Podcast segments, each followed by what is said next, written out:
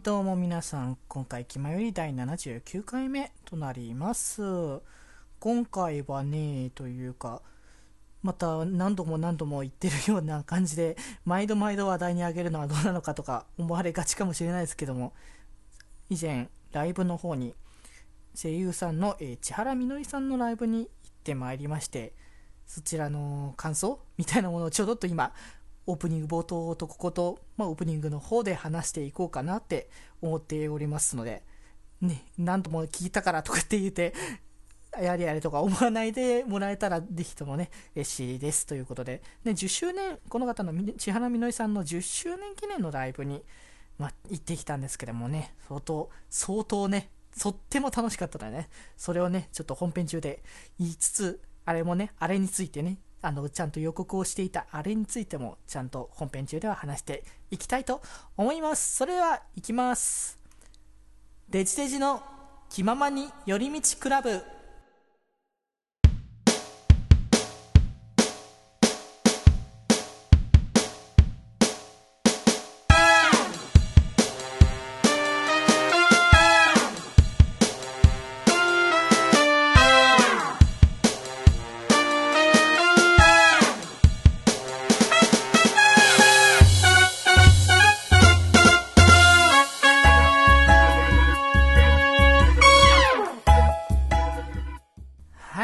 今回部室にいるのはデジデジです。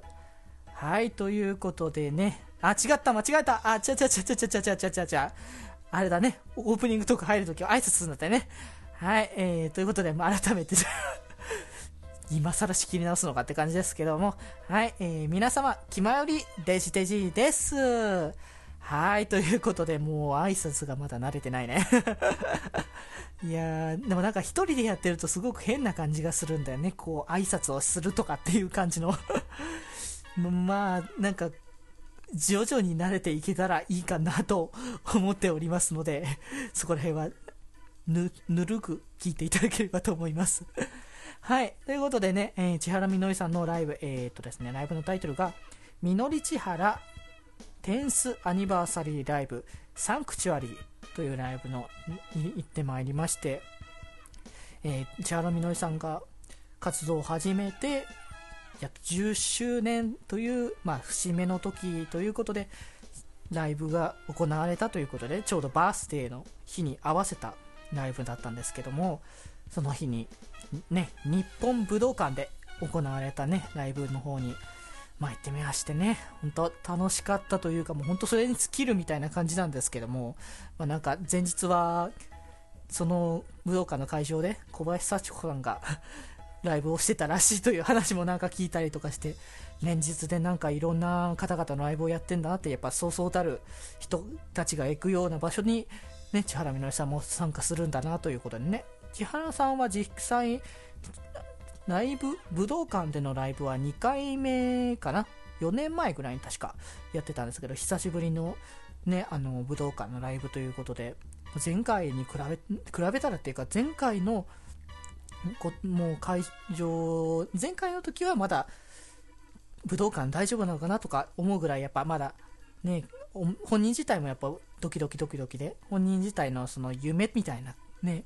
場所ではあったわけだから、なかなか緊張とかすごかっただろうけども、今回はね、もう、その、まだ、それから何年も経って、いろんな会場でライブも重ねてきてっていう後なのでね、もう本当に、もう堂々たる姿で歌ってて、こちらのライブが基本的にその、ちょっと、数、ちょっと前に発売されたベストアルバムの方で、からの選曲っていうものだったんで、基本的にもう、なんだろうな、ライブでの基本的に定番となってる楽曲ばっかりなんだよね。なのでもうこう、盛り上がらないわけがないっていう、ね、ぐらいの盛り上がりを見せてたんですけども、こちら、その、なんだったかな、ベストアルバムだから、あの、あ、なん、な、二重になっちゃうけど、本当に盛り上がる曲ばっかりなので、盛り上がらない曲っていうか、その、普段、その、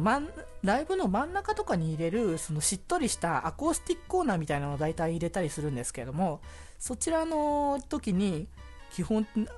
を入れるんですけど今回はもうそういうアコースティックな部署が基本的になくもうとにかく盛り上がる盛り上がる盛り上がるに尽きるっていう本当にもねもう体力持ってかれるような 相当タフなねライブだったんですけども。いやもうだから本当にね楽しかった。もうずっとねねペンライトをずっと振り続けてて飛んだり跳ねたりずっとし続けてたんだよね。もうだからこうライブこの人のライブ来るんだったらもうこのライブすごい最高だったんじゃないのかなってもう初めて来る人でもいいだろうしもう今までずっと来てた人もそれは絶対楽しいだろうなって思えるような、うん、ライブだったなって思ったんでもうぜひともねこう、まあ、今回のライブはまあ終わっちゃったんですけども次回以降またライブ行けるんだったらそういうのがまあこうベスト系のライブをやるかどうかっていうのはあれなんだけどもうそのライブ中に告知があったんですけど自分あのフルセルフカバーかのオーケストラレンジのアルバムを発売してそれを引っ提げてオーケフルオーケストラとのねライブをやるということもちょうどそのライブで告知してたんで、まあ、そこのライブはちょっとまたフルオーケストラだから普段のね生バンドのライブとはまた違うかもしれないですけどまた違った観点でも普段またなんだろうな盛り上がってガンガンやりたいっていう人じゃなくてその座ってしっとり聞いていたいっていう人も多分いると思うんでそれでも多分盛り上がれるんじゃないかなって思うのでまあここで何度も何度も押しちゃうとあれなんですけどもまあ僕は、僕はそこに行こうかなってまた思っておりますんで その時は、ね、またライブの告知、告知というか、ライブのことについて、まあ、ちょっと話せたらな、とか思ったりしております。さてさて、ということでね、今回は前回言ってた通り、声優のね、内田彩さん、僕が応援ずっとしております、うっちーのライブを、ライブじゃないね CD のね、レビューじゃないけども、CD のことについて、もろもろちょっとね、いろんなこと話していけたらなと思っておりますので、ぜひともお聴きいただければと思います。それでは本編いきたいと思います。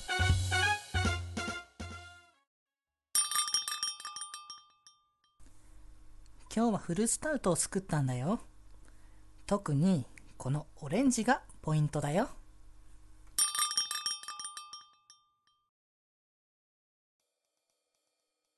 はい。それでは本編いきたいと思います。ということで、今回はね、11月の12日、2014年11月12日に発売されました、内田彩さん、声優の内田彩さんのデビューフルアルバム、アップルミントについて、ね、ちょろちょろとお話ししていけたらなと思っております。なんかいつもね、こういうことをしていると、ずるずるずるずる長くなっちゃうかなとか、その一曲ずつ毎回紹介しよう紹介しようみたいな感じに、まなっちゃってるんで、どうしてもね、長引きがちなので、少しね、今回は公式を変えたりとかしながら、ちょっと短くまとまれたらいいなぐらいな感じでやっていきたいと思いますんで、ちょっとお聴きください。ということでね、えー、11月12日に発売したんですけども、僕もね、あの発売日の11月12日にお店の方に行きまして、すぐにね、購入しに行ったんですけども、いやもうなんかもう待ち遠しかったんだよね、本当。なんか確か発売が確定した、てかその日付が出たのはもう割と最近だったんですけども、出るよっていうか、ソロデビューするよみたいな話をされたのは確か2月とかんもうちょっと後かな、4月ぐらいかな、だった気がするんで、結構時間が経ってるんですよね。だからその頃から、うん、どんな形でデビューするのかなとか、そのシングルなのかな、ミニアルバムなのかなとか、もうライブとかどういう、どうな、あんのかなとか、いろんなことをね、もやもやずっと考えてたりとかしてたんですけども、やっとそれで、まあ、告知が数字、ちょっと前に発売されまして、日付が。それで、やっと発売したということで、もう待ち遠しくてたまらないっていう感じですよね。もう以前も紹介しまし、言ってましたけども、ち特集の時にいましたけども、昔のその大体5、6年ぐらい前にうちを初めて知って、それで、うん、その頃もなんか歌の活動とかもしてもいいんじゃないかっていうそういうことを思ってたりとかしたんでもうこう最近の人気が出たおかげでこれがやれるようになったっていうのはすごく良かったなっていうかもう応援してきた身としてはすごく嬉しいなっていうのをなんか最近しみじみっていうかその発売を感じてすごくしみじみ感じたんですけどもね嬉しくてっていうことでもう基本的にもうずっとずっと聴いてるね。日々日々ずっと聴いちゃってもうなんかもう早くこれライブで見たいなとかすごいそれを感じちゃうね内容というかもう曲が本当基本的になんだろうな。こう一曲一曲また違った色違った色が全然見せられてるのねこのうちの。なのでそれぞれそのなんだろうな歌い方とかその曲調とかそういうのが全く全く違うというか、うん、全く違うっていうこうなんだろうこうソロとしての内田彩っていう存在っていうものをまあ第1弾のデビューアルバムということなので本当にいろんな可能性をこの1枚のアルバムの中で見せれてるんですね。すごいそのなんだろうロックでかっこよかったりとかすごく可愛らしい曲だったりとか逆にちょっと辛いぐらい辛い気持ちがの曲だったりとかなんかもう本当多種多様な楽曲がね盛り込まれてて。でもなん割とその半分半分ぐらいかな。の曲自体は何だろうバンドアレンジっていうのかな。バンド楽曲のアレンジの曲が多くて。だからこれはライブだとすごく盛り上がるんだなってこう聞くたびに思うんだよね。そのライブ自体もそのデビューする前にいくつか出演してたのを、まあ、僕も見に行ったことあったんですけどもそれを見に行った時も本当にこれぴったりだなってライブですごく盛り上がるなっていうぐらい本当にその時から思ってたんでもうまた大きなライブとかをまたしたら嬉しいなっていうかそのライブイベントっていう形式なのかどうかちょっと僕もまだわかんないんですけども、12月の9日に、えー、っとですね、アップルナイトっていうイベント、内田屋さんの、えー、っとですね、やるのが赤坂ブリッツで、えー、開催されますイベントなんですけども、こちらね、あの、事前の発表によれば、トークコーナーと歌のコーナーがあるっていうことだったらしいので、ということは、まあ、本格的なライブではないにせよ、ライブも楽曲も普段今までゲストとかで出てたライブよりかは曲数は多くいっぱい歌うんじゃないかなっていうのを期待してるんですね。僕がまだそのライブで聴いたことのある曲っていうのは2曲だけで、えっとですね、表題曲の、えー、こちら、そうです、アルバムのタイトル言ってませんでしたね。アルバムのタイトルが Apple Mint っていうアルバムのタイトルで、Apple Mint ってあの僕も聞いた時にちょっとよくよく分からなかったっていうか思い浮かべたのは完全にその緑色のリンゴっていう意味だと思ってたんですけどもこれもともとアップルミントってハーブの種類らしいんですよね。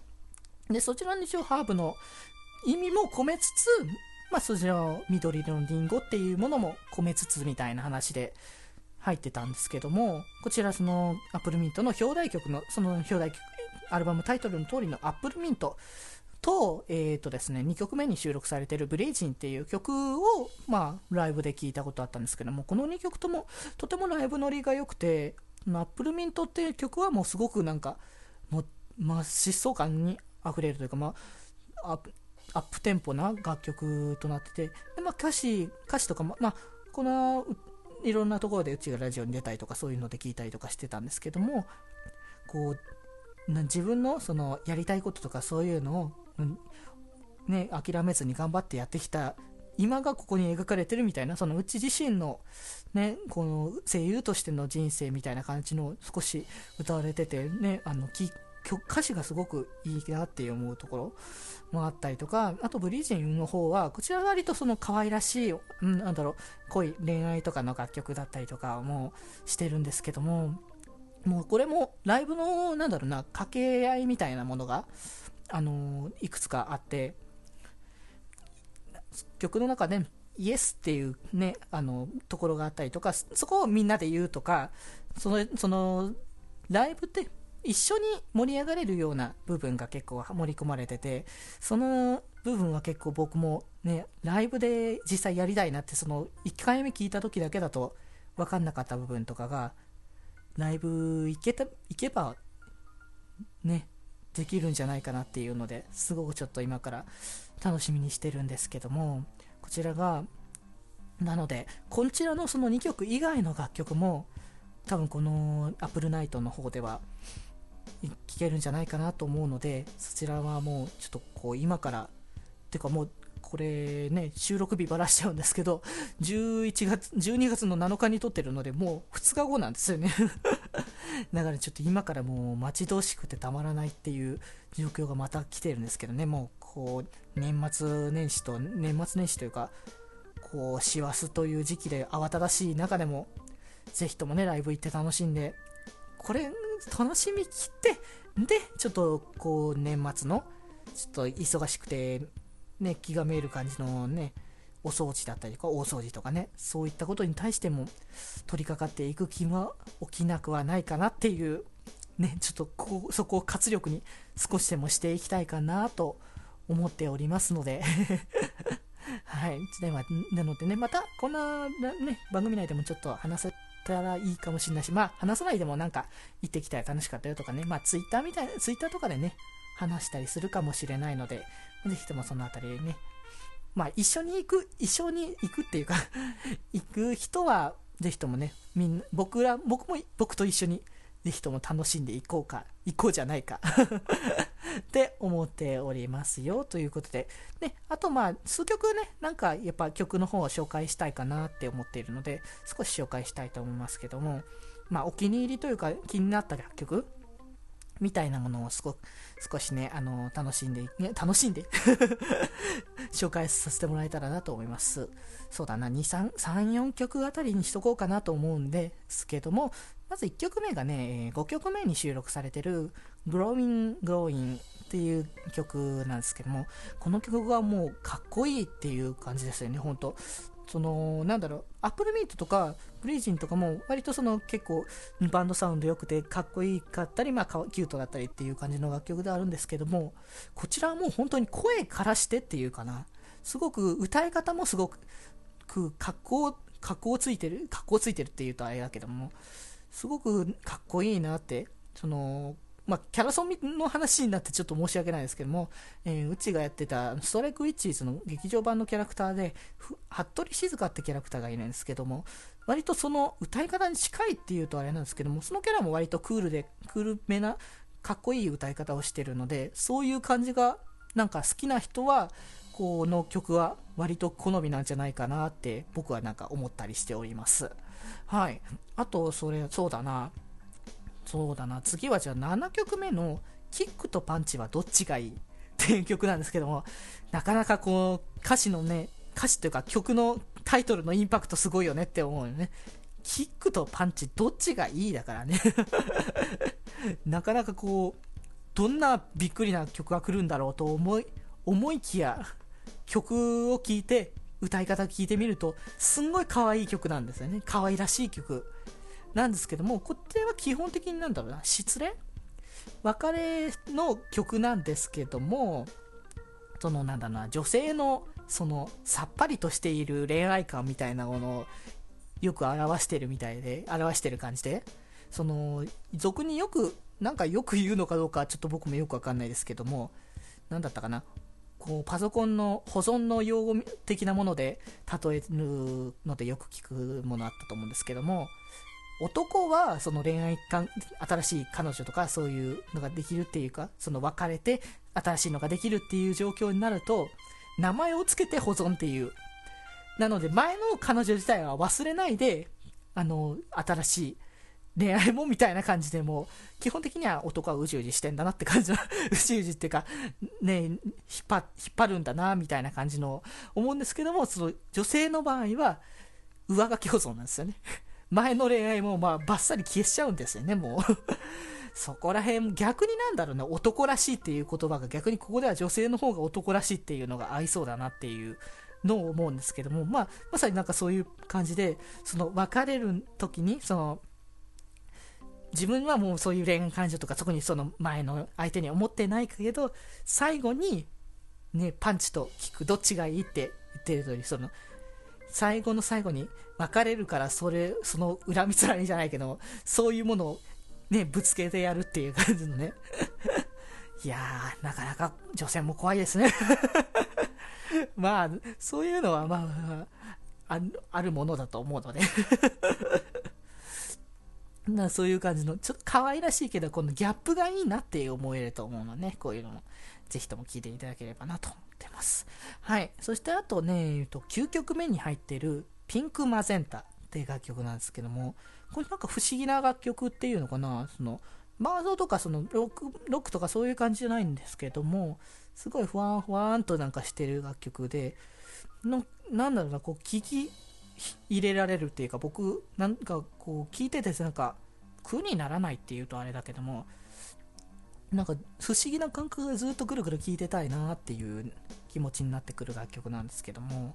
うん、なんだろうな、僕がどう表現していいのかなっていうのはあれなんだけども、うーん、聞いてほしいなって思ったから ちょっとあまりにもボソッと、バサッとしすぎましたかね そうだな。あとじゃあ2曲、もうなんか大半紹介してる気がするますけども、まああとじゃあ一応2曲分、10曲目と11曲目、あとじゃあ紹介したら終わらせていただこうかなと思っております。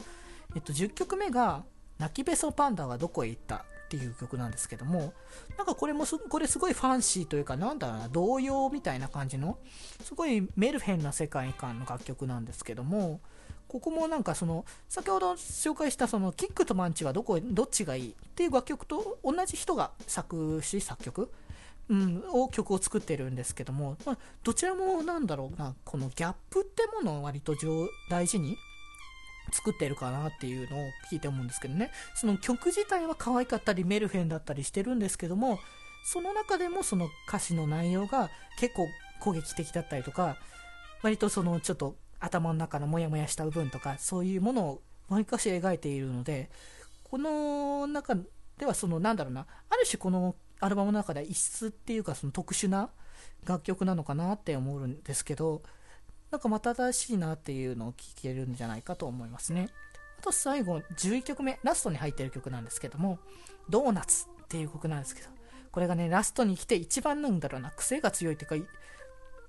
か、激しい曲っていう楽曲で、もう完全にゴリゴリバンド、バンドサウンドなんですよね。ロックっていうかな。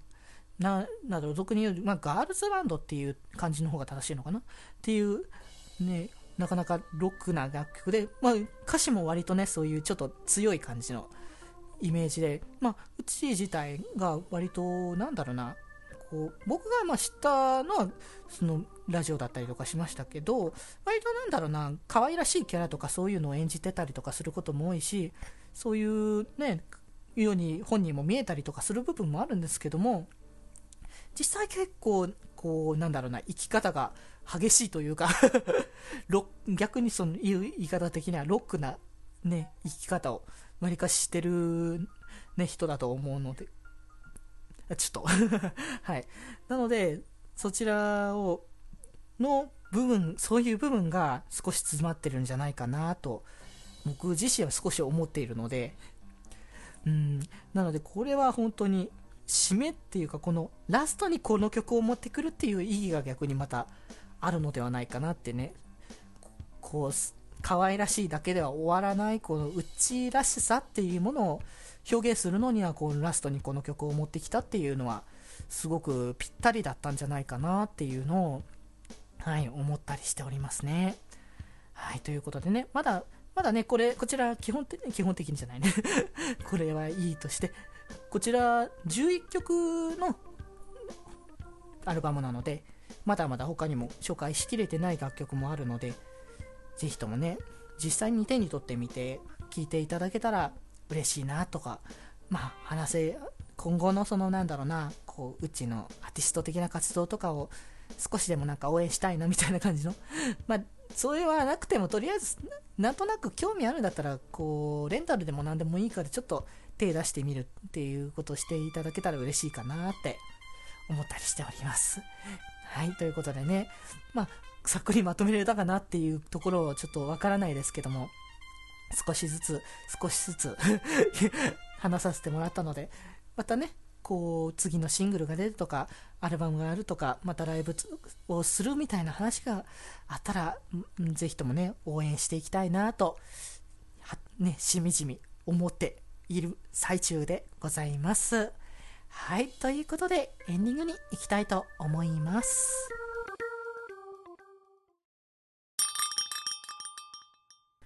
なんだかドーナツが食べたくなってきた一緒に買いに行こうか。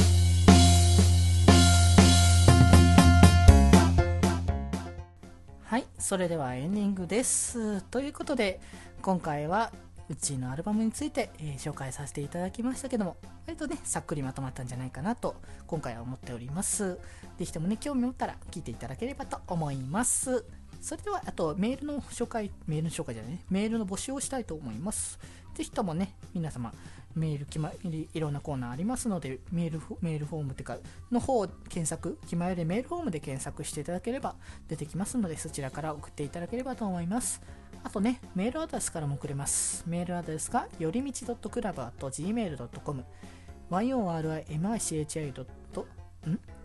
？yorimichi.club.gmail.com こちらから送っていただければと思います。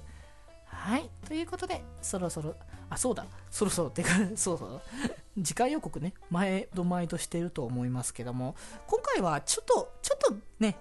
しないであえていきたいと思います。次回ちょっと何をするかちょっと、控えておく。というよりかは、ちょっと、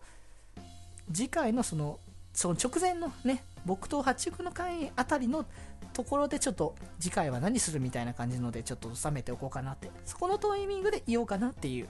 でもなんか普通のトークとかあえてねそのテーマトークといういつも通りのジャンルで入ってみるのもありかなって思ったりしてるのでそれはね何が来るかはちょっと楽しみにしていただければと思います。さてそろそろ下校時間なんで帰ります。本日部室に集まったのはデジデジ1人でした。それではまた部室で。バイバーイ。